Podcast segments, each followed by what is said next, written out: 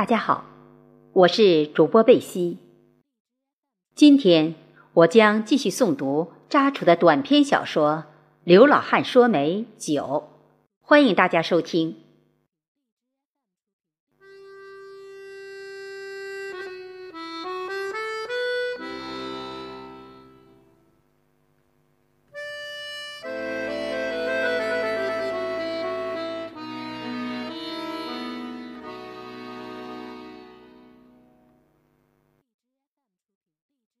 刘喜庆在县城张德清那里回家，思前想后，最后他还是决定把张继光的情况与刘天旺商讨一下，因为张继光确实与刘娟有一段恋情。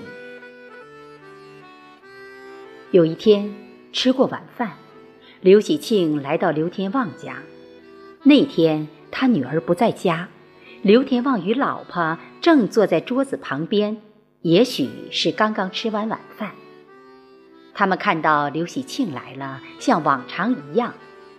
张天旺老婆张罗着沏茶，询问一些家常。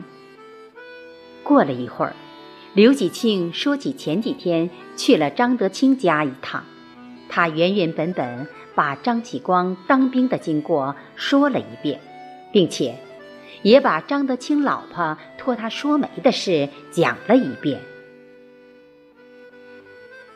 刘天旺老婆阴沉着脸说：“哎呦，那个年轻人实在是可惜，现在成了这个样子。”接着又说：“听人说，以前张启光与女儿谈恋爱，张德清老婆还说什么门不当户不对，今天又托媒人说媒，真是笑话呀！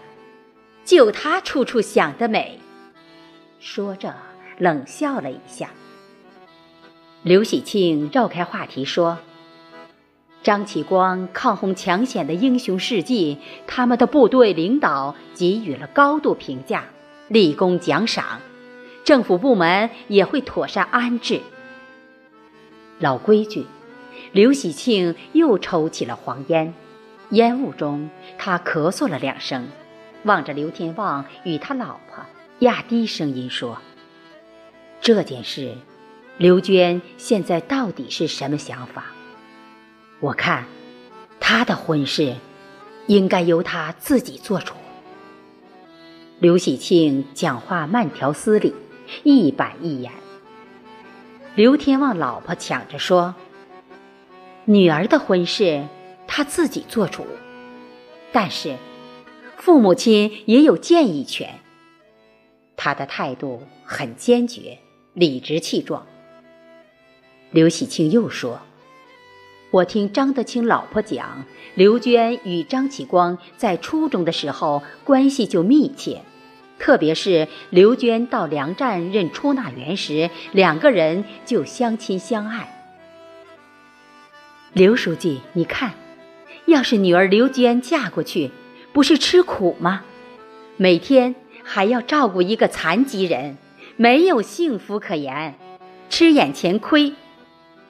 刘天旺老婆说的声音很大，唾沫四溅。刘天旺老婆意会到刘喜庆是来说媒，心想：要是给张启光说媒，这门亲事他是一百个不同意。突然，他十分憎恨眼前这个人。这不是明摆着把女儿往火坑里推？顿时，刘天旺老婆脸色十分难看，似乎一头狮子呲牙咧嘴，正在保护幼小的崽一样，神圣不可侵犯。这时候，刘天旺说：“我建议暂时不要对刘娟说张启光受伤致残，村子里有传言。”张启光在部队里与一个领导的女儿相好了，不如就这么说，让女儿死了这份心。刘天旺老婆默认他这个说法，连连点头说：“先做女儿的思想工作，就说张启光在部队已经有女朋友了。”刘天旺老婆看着刘喜庆说：“刘书记。”你老表家的儿子徐超，他还学了一门手艺，离家路也近。我看，让他来与刘娟见个面。要是两个人聊得来，中秋节就送彩礼，把这门亲事定了。”刘喜庆侧耳倾听着，心想：刘天旺老婆说的话，正是自己要说的。他坐在旁边抽烟，细听着他们在寻找理由把女儿嫁一个好婆家。他心想：可怜天下父母心，人往高处走，水往低处流，哪个人不都是一样？这时候。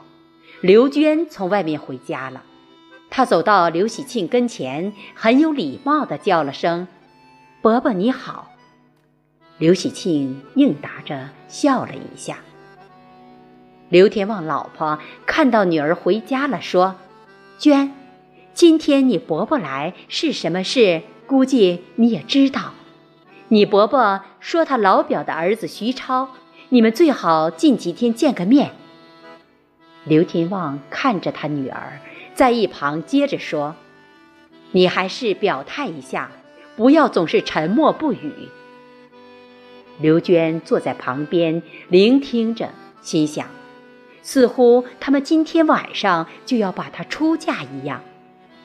刘天旺老婆接着说：“听人家说，你爱的张启光部队里有一个领导的女儿爱上他了。”两人相处的十分好，你就死了这条心吧。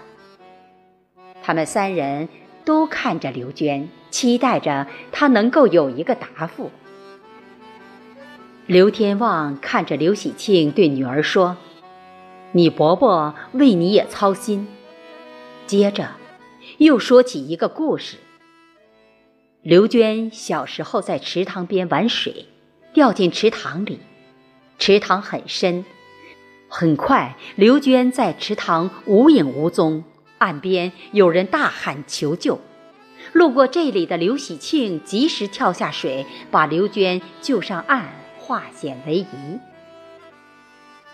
当天晚上，为了刘娟的婚事，刘天旺一家人商量了一夜，同时展开了激烈的争论战。刘天旺老婆甚至于哭闹着，坚决不肯刘娟与张启光相好。刘娟还是妥协了，最后决定，双方约定一个时间，刘喜庆带他老表的儿子刘超来相亲。今天就诵读到这里，谢谢大家的收听，我们下次再会。